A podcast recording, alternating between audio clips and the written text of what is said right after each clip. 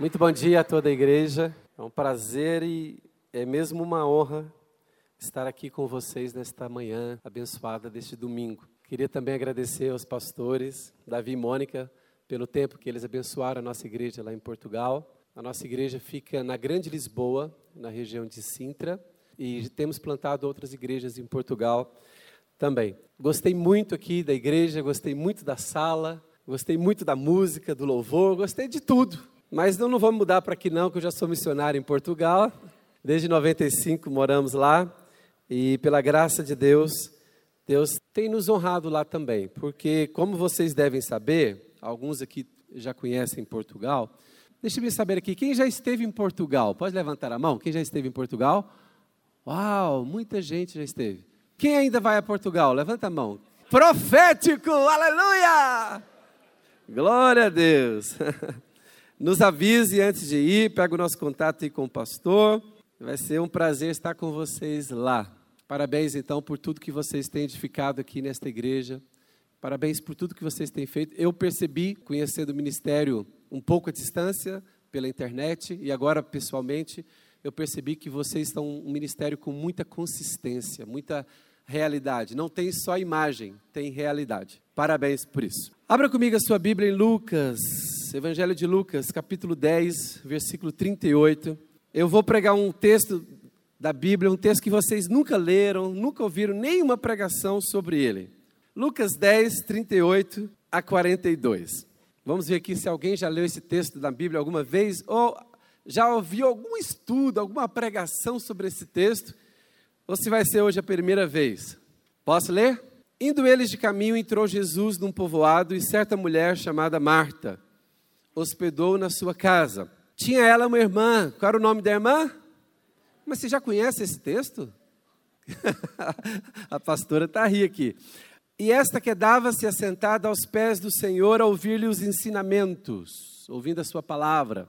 Marta agitava-se de um lado para o outro, ocupada em muitos serviços.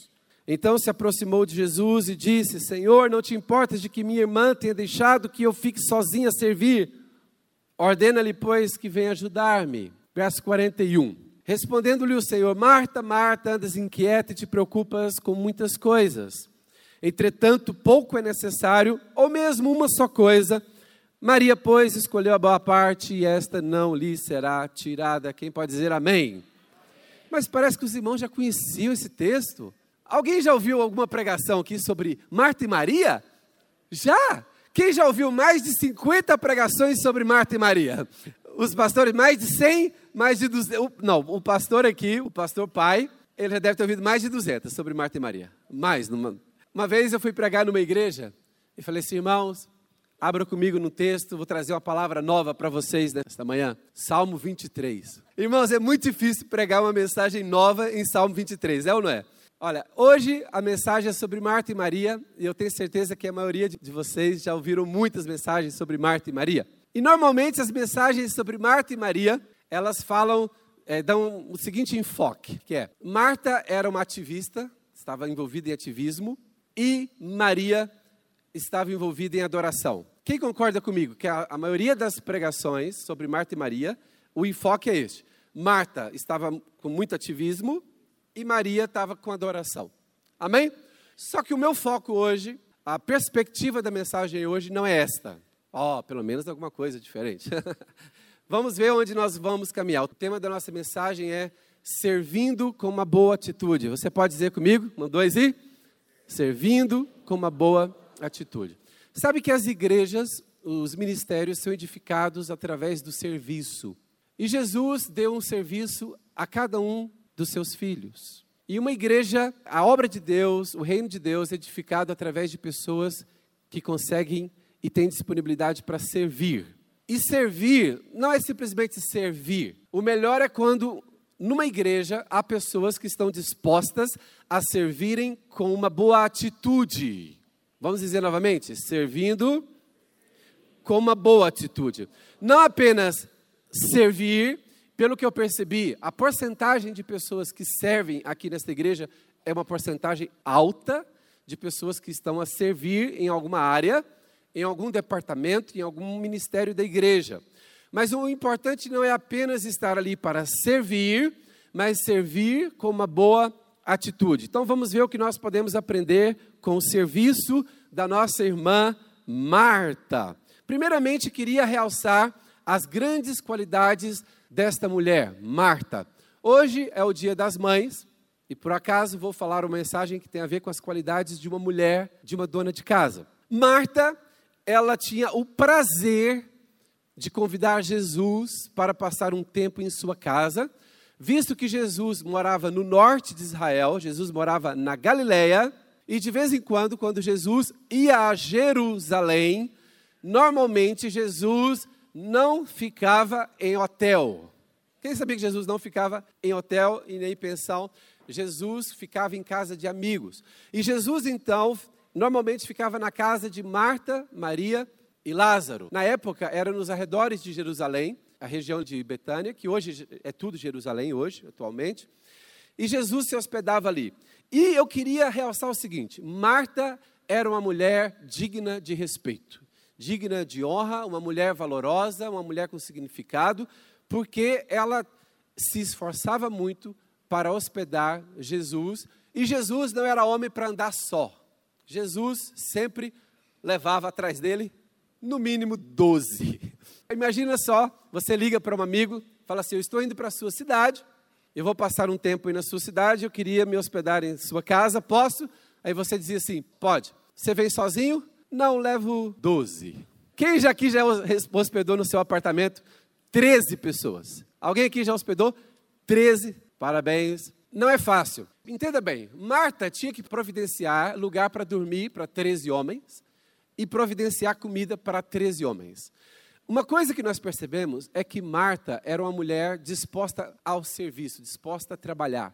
Era uma mulher lutadora, era uma mulher disciplinada, era uma mulher responsável. E eu quero dizer o seguinte: e ela entendeu o peso da responsabilidade de hospedar Jesus em sua casa, Jesus e os seus discípulos. E entendendo essa responsabilidade, ela era uma mulher, ou seja, comprometida com aquilo que ela assumiu, então ela estava de um lado para o outro a trabalhar, a providenciar, a melhor hospedagem, a melhor recepção possível para aqueles 13 homens, para Jesus e os 12 discípulos. Por isso ela estava a andar de um lado para o outro, ela estava a querer oferecer o melhor almoço para eles, o melhor café da manhã, a melhor recepção possível, por isso ela estava a trabalhar muito. Então nós temos que entender que Marta era uma mulher de qualidades maravilhosas. Marta era uma mulher digna de elogio. E o seguinte, e ela estava a fluir no seu dom, ela estava a fluir na sua vocação, ela estava a usar os seus talentos. Irmãos, tudo ia bem com Marta. E eu vou colocar aqui uma coisa, por que, eu estou vou dizer por que, eu estou afirmar que ia tudo bem com Marta. Marta não estava fazendo nada de errado. Tanto é que Jesus, em nenhum momento, interrompeu o serviço de Marta. Ouça-me, por favor. Jesus, em nenhum momento, enquanto Marta trabalhava de um lado para o outro, Jesus em nenhum momento interrompeu o serviço de Marta.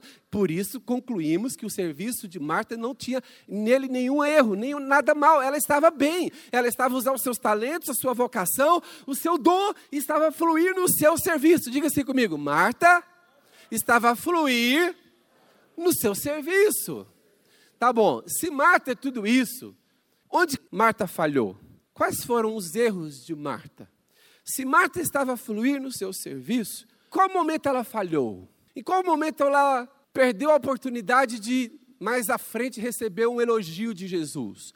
Porque eu tenho certeza que se Marta não tivesse feito o que fez, se ela tivesse continuado a servir, eu tenho a certeza que na hora do almoço, Jesus iria dar-lhe um grande elogio. Muito obrigado, Marta, porque eu vi, enquanto eu conversava com a sua irmã e ali os discípulos, você trabalhou por nós. Ela perdeu a oportunidade de receber um elogio. E há muita gente hoje que está a servir a Deus, está a servir muito bem, mas perderam a oportunidade de receberem um elogio de Jesus, do Mestre, porque interromperam o seu trabalho, interromperam o seu serviço. E por quê? porque foi olhar para o serviço do outro. A falha de Marta não foi correr de um lado para o outro e trabalhar. Isto era positivo. A falha dela foi quando ela deixou de focar no seu próprio serviço e colocou foco no serviço. O que que o meu vizinho, no caso, o que que a minha irmã anda a fazer? Você sabia que naquele momento ela perdeu a alegria de usar o seu dom. Naquele momento ela perdeu a felicidade do seu trabalho e do seu serviço, porque ela entrou em terreno perigoso, que é o terreno da comparação. Eu e você na igreja, no reino de Deus, da mesma maneira, nós todos temos um serviço que recebemos de Deus. Todos nós temos uma vocação que recebemos em Cristo Jesus. E todos nós devemos fluir no serviço que cabe a cada um de nós. E enquanto estamos focados no serviço que cabe especificamente a cada um de nós, nós vamos bem. Mas no momento que nós paramos para comparar o nosso serviço com o do outro irmão, nós perdemos a felicidade, a alegria de servir a Deus. E se em algum momento você perdeu a felicidade, porque servir a Deus deve ser feito, servir a Deus deve ser feito com ale, até na oferta a Bíblia diz: Deus ama quem dá com alegria. Mas quando é que uma pessoa não dá com alegria?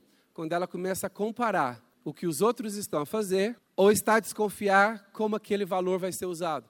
Todas as vezes que você acredita numa mentira, você perde a felicidade. Se você perdeu a alegria de servir a Deus, se você perdeu a alegria de andar com Deus, é porque você está a acreditar em alguma mentira. Eu vou dizer novamente: se você estava bem vindo à igreja, se você estava bem indo à sua célula, se você estava bem ajudando no seu ministério, se você ia bem, em algum momento você perdeu a alegria de fazer as coisas com Deus que você estava fazendo, se você perdeu a alegria, é porque você passou a acreditar em alguma mentira. E se há alguém aqui nesta manhã que você interrompeu o seu trabalho, se você tem interrompido o seu serviço, aquilo que você faz porque ama a Deus, se você interrompeu, é porque você passou a acreditar em alguma mentira. Algum pensamento veio à sua mente que alguma coisa não vai bem, ou alguém está a explorar, ou alguém está a fazer alguma coisa errada e você está a ser injustiçado, você está com um problema. Veja bem, Marta interrompe o seu serviço porque ela olha para a irmã e vê que a irmã está a fazer o quê? O que, que a irmã estava a fazer, irmãos? A Bíblia diz que a irmã estava sentada, quedava-se a ouvir os ensinamentos de Jesus. E a irmã dela passava de um lado para o outro trabalhando, e sabe que quando uma mulher quer mostrar que está trabalhando, ela sabe mostrar que está trabalhando. Quando uma mulher está na cozinha e o marido está fazendo nada na televisão, na sala, a mulher com, começa a aparecer alguns barulhos, alguns avisos sonoros de panela. Panela pode se fechar assim, mas quando a panela fecha assim, tá! Quando a porta bate assim, tá! Quando o micro-ondas, tá! Aí você fala assim, alguém está a trabalhar nessa casa e quer que todos saibam. Imagina, irmãos, Maria tinha uma cara de pau. Está lá quietinha, ouvindo os ensinamentos de Jesus. E Marta passando com as panelas, batendo panela, batendo porta. Micro-ondas. Micro-ondas, talvez. Veja bem. Aí Maria está lá assim, quase pedindo para Marta: para de passar aqui, está atrapalhando. Sabe, irmãos? Não perca a alegria de servir a Deus, porque cada um de nós tem que continuar a fazer aquilo que traz alegria, porque aquilo que traz alegria é o seu dom. Amém? Numa igreja, as pessoas que trabalhavam com o ministério de crianças normalmente eram irmãs que não conseguiam desenvolver outro ministério e colocavam para trabalhar com crianças. Na nossa igreja, por exemplo, quem assumiu o ministério de crianças foi a minha esposa, a pastora. E algumas pessoas, quando chegavam na nossa igreja, estranhavam aquilo, como é, se, se fosse. A esposa do pastor podia estar com um ministério mais, mais importante. É difícil compreender o que passa pela cabeça das pessoas. E é interessante, no reino de Deus, né, o que, que é mais importante? Olha, eu acho que essa pessoa tá, se enganou tanto, porque eu acho que o ministério com crianças é um dos mais importantes. Porque nós estamos a, a preparar as novas gerações. Amém? Só que na cabeça de algumas pessoas é qualquer um pode fazer isso. Há pessoas que escolhem o ministério na igreja com base na imagem que ela terá ou no reconhecimento que ela terá e por isso que muitas vezes as candidaturas, não sei como funciona aqui na Nova Aliança, mas o casting ou a candidatura para louvor sempre tem muita gente. Porque o ministério de louvor torna-se de alguma maneira visível. Mas eu penso que servir a Deus, e vocês devem concordar comigo, quando nós estivermos diante de Deus, Ele não vai perguntar se você esteve visível num palco. O que Deus vai requerer é se você fluiu e usou o dom que Ele te deu. E isso é o mais importante. Então você que trabalha de alguma maneira por detrás, nos bastidores, não pense que o seu ministério é menor do que o de ninguém. Porque ministério é algo que vem de Deus. Então, a primeira coisa, o primeiro erro que Marta cometeu foi, e aqui eu vou colocar isso como pontos, os erros de Marta, para nós aprendermos com eles. Primeiro erro que nós não podemos cometer, que Marta cometeu, pensar que o nosso serviço é superior ao do outro. Marta, em algum momento, ela estava a trabalhar e em algum momento ela pensou: daqui a pouco é o horário do almoço. E se não houver almoço para 13 convidados, mais os que moram na casa? E ela, na lógica dela, ela pensou assim: neste momento, o mais importante, a prioridade é trabalhar a lida da casa. E naquele momento ela julgou que a irmã estava à toa. Ela olhou para a irmã, a irmã estava a fazer o quê? Sentada. E ela concluiu: está sentada, está à toa. Você sabe que, que na transição de gerações da era da informática, eu estive a falar com um dos nossos obreiros lá de Portugal, português, e ele fez parte do grupo que fez a implementação dos sistemas informáticos no governo lá em Portugal. Isso há muitos anos atrás, com certeza. E ele disse que quando eles implementaram os sistemas de informática, as pessoas começaram a trabalhar sentadas diante de uma tela. Diz que a maioria dos outros funcionários públicos dizia assim: lá estão os à toa. Todo mundo à toa. Enquanto nós trabalhamos, eles estão sentados olhando para aquela Hoje é inconcebível imaginarmos que as pessoas na época pensaram isso. Mas sabe que muitas coisas hoje, as novas profissões, vocês já viram como que as pessoas trabalham no Google, na empresa Google? Por exemplo, a pessoa está trabalhando, ela pode interromper o trabalho dela no momento que ela quiser e ir jogar ping-pong. Ou ir brincar de outra coisa, não sei o quê. você fala assim, e cadê a, a produtividade? A produtividade dos criativos, muitas vezes, é ficar à toa. Aparentemente à toa. Você sabe que nem sempre que você está parado, você está à toa. Porque muitas vezes, quando você está parado, você está recebendo inspiração que vai economizar cinco anos de trabalho. Basta você ter uma ideia, você poupa três, cinco anos de esforço. E Maria não estava à toa, mas ela, Marta julgou que ela estivesse à toa. E eu queria dizer da mesma maneira, eu e você corremos o risco de julgar que algumas pessoas na igreja estão à toa. Ou que algumas igrejas vizinhas estão à toa. Só a nossa igreja que trabalha nessa cidade, já viu? Nós corremos muito risco de julgar o que os outros estão fazendo. Mas qual é o, o princípio aqui que nós aprendemos com ele? Que é, não julgue o trabalho do outro. Fique focado no seu trabalho. Porque se você ficar focado na sua parte, no dom que você recebeu de Deus, na sua própria vocação, você não vai interromper o que Deus está fazendo através da sua vida. E Marta interrompeu o que Deus estava fazendo através da sua vida. Então, portanto, irmãos, não julgue que o seu trabalho é superior aos outros. O pastor do louvor, não julgue que o seu trabalho é superior aos outros. O pastor das crianças, o pastor dos adolescentes, não julgue que o seu trabalho é mais importante do que os outros. Não julgue que o pessoal da multimídia, que, o seu trabalho é mais importante. Não julgue que quem cuida dos pobres, às vezes é isso, quem faz, está na obra social, na ação social, pensa, este é o trabalho mais importante da igreja, cuidar dos pobres. Não julgue que o seu trabalho é o mais importante, porque o reino de Deus, a igreja, é constituída por todos os trabalhos acontecendo ao mesmo tempo. Dê uma salva de palmas a Jesus. E fala para a pessoa que está ao seu lado: o seu serviço é importante. E agora ouça do outro: juntos somos mais fortes. Amém, amém? Segundo ponto, não tem atitude de uma, não assuma atitude de uma vítima que reclama justiça. Irmãos, eu fico vendo a coragem que Marta teve, ela devia ter muita intimidade com Jesus para fazer esse tipo de colocação. Porque veja bem, se você olhar aí no texto, verso 40, eu acredito que Marta tinha muita vontade com Jesus. Porque, olha o que ela diz, aproximando-se dele, perguntou. Olha o que ela diz para Jesus: Jesus, você não se toca? Você não se toca? Quem já ouviu isso da esposa? Então, você não está vendo que eu estou aqui? Então, você não está vendo a situação tal? Então, você não fez isso até agora? Quantas aqui das irmãs casadas cobram que o marido troque aquela lâmpada, arrume aquela coisinha que está fora do lugar. Palavra que eu, em representação dos homens, tenho a dizer aqui é: irmãs, nós vamos fazer isso que vocês pediram. Não fica nos lembrando a cada três meses, isso cansa. Não nos lembre a cada três meses que tem que trocar a tal lâmpada. Irmãos, mas olha, Senhor, tu não te importas. Seja, em outra palavra, olha como que uma pessoa, quando ela interrompe o serviço dela, olha o mal que ela produz. Ela julgou o coração de Jesus. Tipo assim, Jesus não se importa com injustiças na casa. Tu não te importas que minha irmã tenha me deixado sozinha com o serviço? E essa versão está muito agradável, porque é a nova versão internacional mais suave. Porque no original diz que ela ordenou a Jesus. Ela disse: ordena que minha irmã venha me ajudar. Ela deu uma ordem para Jesus. A mulher, mulher fera. Jesus é o mestre, e ela chegou em Jesus, ordena agora, minha irmã que vem me ajudar. Acho que Jesus olhou assim para ela assim. Você agora manda em mim. Nem a mãe de Jesus podia falar isso, a vez que falou, né? Vai lá arrumar, resolver o problema desse casamento. Jesus falou: que tem eu contigo?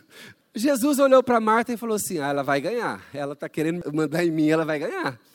Irmãos, a mulher tem que ter muita coragem. Você falaria isso para Jesus, se você estivesse nos dias de Jesus, olhar para ele e falar assim: Você não se importa que haja injustiça nessa casa? Agora vamos voltar para o ambiente da igreja atual. Quem aqui já se sentiu injustiçado dentro do seu ministério? Pode levantar a mão, pastor? Quem sentiu? O pastor é muito. Obrigado, pastor, por você me ajudar. Pelo menos tem alguém que falou a verdade nessa casa aqui. Alguém já se sentiu injustiçado fazendo o ministério? Vamos mexer as cadeiras, vamos organizar as mesas para uma festa. Sempre tem uns que vão e os outros que puxam uma cadeira, uma por uma. E aqueles que põem uma em cima da outra. Ah, ah. Mas sempre tem uns que trabalham mais. E o que, que eles acham? Que eles estão a ser injustos. Olha, eu é que venho mais cedo para a igreja. Eu é que venho preparar as coisas. Eu nas crianças, se não for eu, a sala não está pronta. Ah, se não for então o ministério, se não, eu não tiver iniciativa. Irmãos, há pessoas que estão se sentindo injustiçadas. Mas Marta foi corajosa. Ela olhou em Jesus e disse assim: Jesus, tu não te importas que a minha irmã tenha me deixado sozinha? Ou seja, em outras palavras, diz: há uma injustiça nessa casa e tu não vês, Senhor.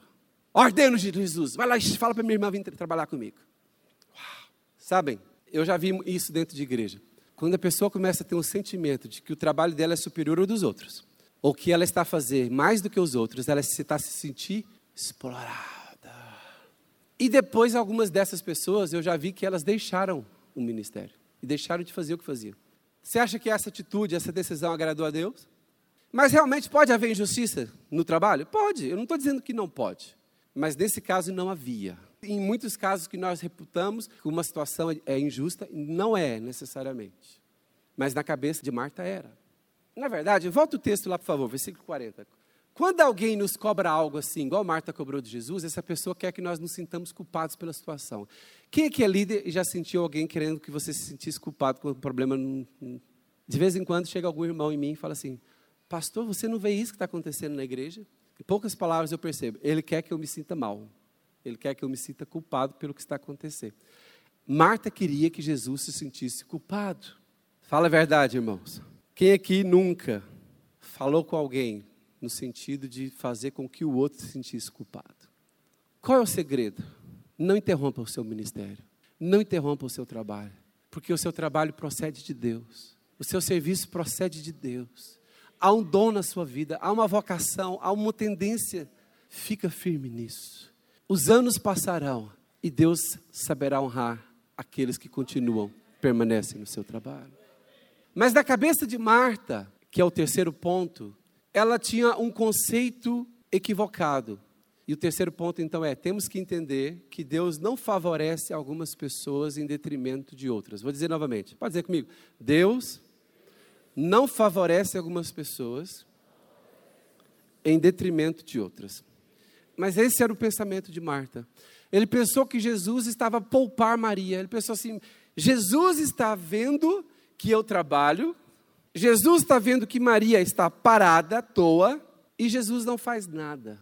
Então, na cabeça dela é: Jesus está tendo preferência. Esse é um dos outros sentimentos que há em pessoas que estão em ministério. Há alguém aqui nesse ministério que é preferido do outro, do líder, ou preferido do pastor, ou preferido de alguém. E fique claro, isto é uma ideia equivocada. Irmãos, nós todos que estamos no reino de Deus, eu acredito que esta igreja é uma igreja de pessoas que andam com o coração correto em Deus. Se estiver havendo, havendo alguma injustiça, não é de propósito. Se estiver havendo alguma aparência de injustiça, não é de propósito, é apenas um contexto que provocou aquilo. Não há ninguém que está a favorecer ninguém, não há ninguém que está a preferir ninguém, não há preferências aqui, não há isso. Nós somos a igreja do Senhor. Amém, irmãos?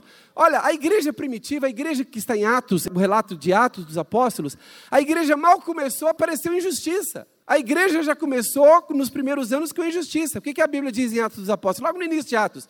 Que as viúvas descendentes dos gregos vieram reclamar aos apóstolos que na distribuição da ajuda social, elas estavam a receber menos ajuda do que as viúvas descendentes dos judeus. Quem se lembra dessa história? Os apóstolos reconheceram que naquela situação havia injustiça.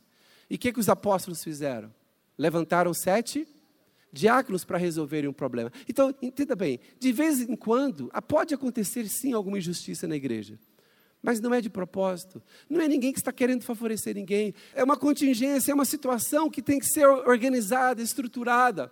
Isso já começou a acontecer nos primeiros anos da igreja.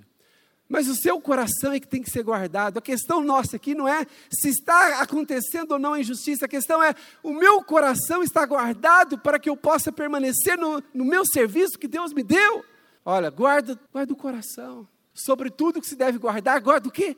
O coração. Porque em alguns casos, Marta estava enganada, não havia injustiça. Mas ainda que houvesse, eu vou guardar o meu coração. Jesus tem algum propósito naquilo que está acontecendo, alguma coisa Deus quer falar ao meu coração, quer tratar comigo. Quem pode dizer amém?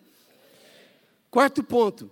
Deus não vai se submeter às nossas ideias de prioridades. Quando Marta disse a Jesus, fala para minha irmã vir me ajudar, Jesus não falou. De vez em quando, alguns irmãos da igreja vêm e falam para eu fazer alguma mudança, alguma coisa na igreja. Olha, você deveria fazer tal coisa. Aí eu, claro, eu penso, eu reflito sobre a situação, mas sabe que muitas pessoas que querem nos dar ordem para nós mudarmos coisas, elas não estão preparadas ou não estão prontas para que nós não concordemos com elas às vezes. Olha, eu já mudei coisas na igreja e em ministérios porque eu ouvi conselhos de irmãos. Eu acho que toda liderança deve ter esta abertura de coração para ouvir conselho, amém?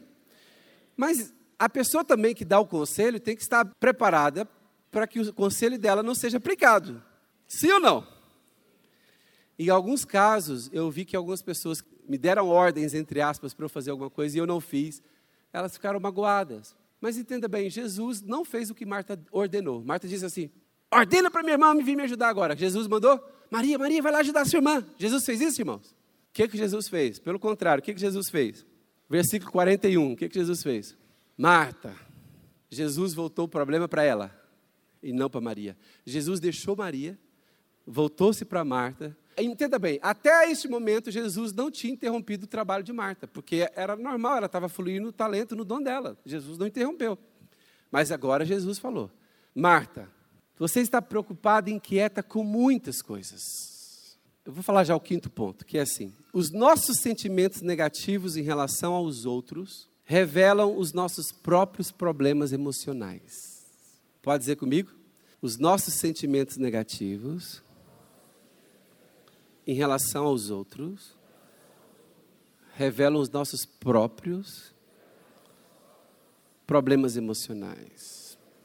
Então, quando você tiver um sentimento negativo em relação a alguém, primeiro pense se aquele problema inicialmente não é seu. E aqui no caso de Marta era, porque Jesus voltou-se para ela e disse: Marta, o problema é contigo, não é com a Maria. Fala a verdade, quem já ficou indignado dentro da sua célula? Quem já ficou? Ninguém. Aleluia. Só uma irmã ali. Deus abençoe, querido. Também, dois. Quem, quem dá mais? Quem nunca ficou indignado dentro do ministério? Os irmãos do louvor devem ter muitos motivos para ficarem indignados. O atraso de alguns, aqui, ou aqui ninguém se atrasa, só na nossa igreja. Os atrasos de alguns, outros instrumentistas que aparecem e não pegaram a música em casa, outros que não seguem a instrução que foi dada, sabe, há tantos motivos para a gente estar indignado no ministério. Mas eu quero dizer o seguinte: muitas vezes as nossas indignações não são das melhores. Os nossos sentimentos contrários em relação aos outros, na verdade, eles estão a fazer transparecer os nossos problemas.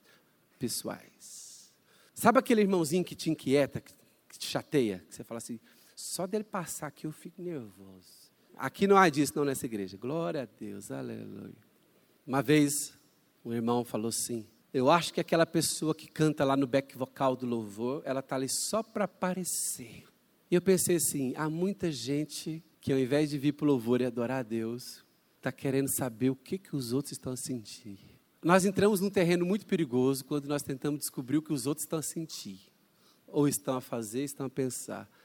E na verdade, quando alguém se incomoda com a atitude do outro, aquilo está a mexer com o problema dele.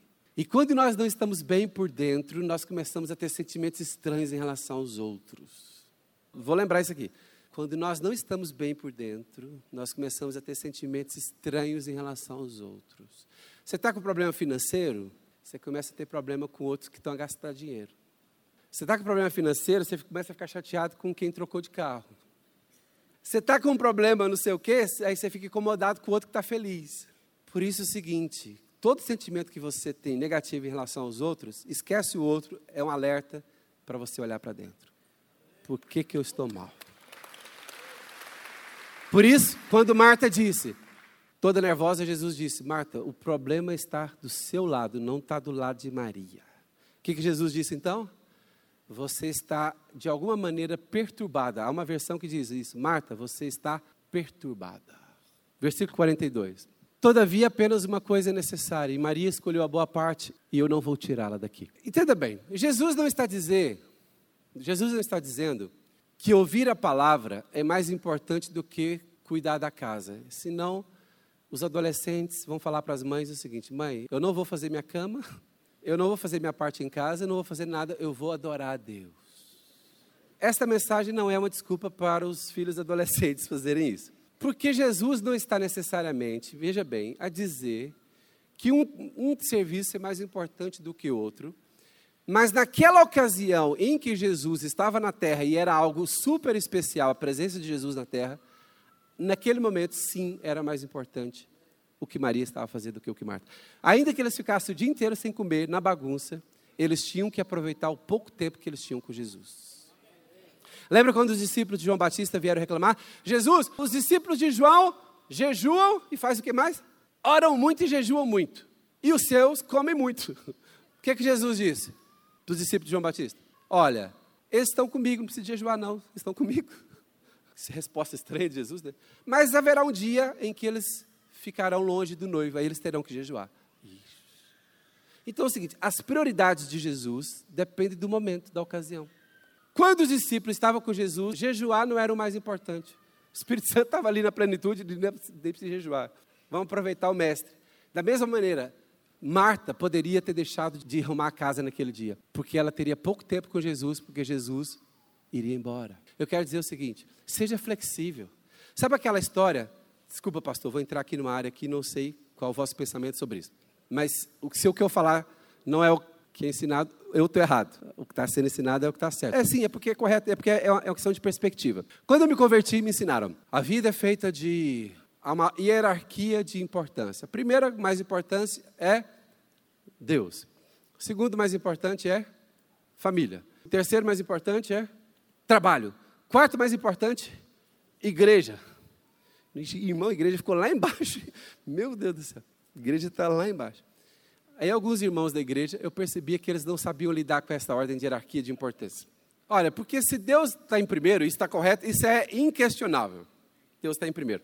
Mas se Deus está em primeiro, nós não devemos pensar em, em termos de hierarquia, devemos pensar em termos de círculo. Deus está no centro. E tudo que nós fazemos tem que convergir para Ele. Haverá momentos da nossa vida que o ministério vem logo a seguir Jesus. Há momentos que é a família e há momentos que é o trabalho. Há casais na minha igreja que eles estavam muito mal financeiramente e se eles fossem por esta ordem de hierarquia de importância, o rapaz não poderia fazer o que fez. Olha, nós estamos endividados, eu preciso de viajar por dois meses para trabalhar, não vou ter tempo de ir, de estar com a minha família, vou assistir o culto online da Nova Aliança, Imagina, aí pede o aconselhamento pastoral. O que, que você vai falar? Não, irmão. Número um, Deus. Número dois, família. Trabalho só vem em terceiro. Tá bem, mas o trabalho, a falta de trabalho de dinheiro está arrebentando com a família. Veja bem, o terceiro está arrebentando com a família, e depois, o ministério. Daqui um, olha, casais que não sabem trabalhar com as prioridades nos momentos certos, com flexibilidade. Olha, ele teve que fazer isso. E então, esses dois meses ele estava em pecado na vida dele? Sabe, irmãos, imagina só, Houve momentos no ministério que eu tive que falar para minha esposa: olha, eu preciso me dedicar muito para o ministério. Eu preciso de implementar, resolver coisas. E ela teve que compreender. Houve momentos que ela, com criança pequena, teve que cuidar das crianças e estar menos tempo na igreja. A igreja teve que compreender. Agora, se nós formos aqueles radicais, né? Ponto um. Ponto dois. Não, irmãos, se Deus é o Senhor, todas as áreas da nossa vida lhe pertencem. E todas têm o mesmo nível de importância. Tudo para Deus é importante. Amém?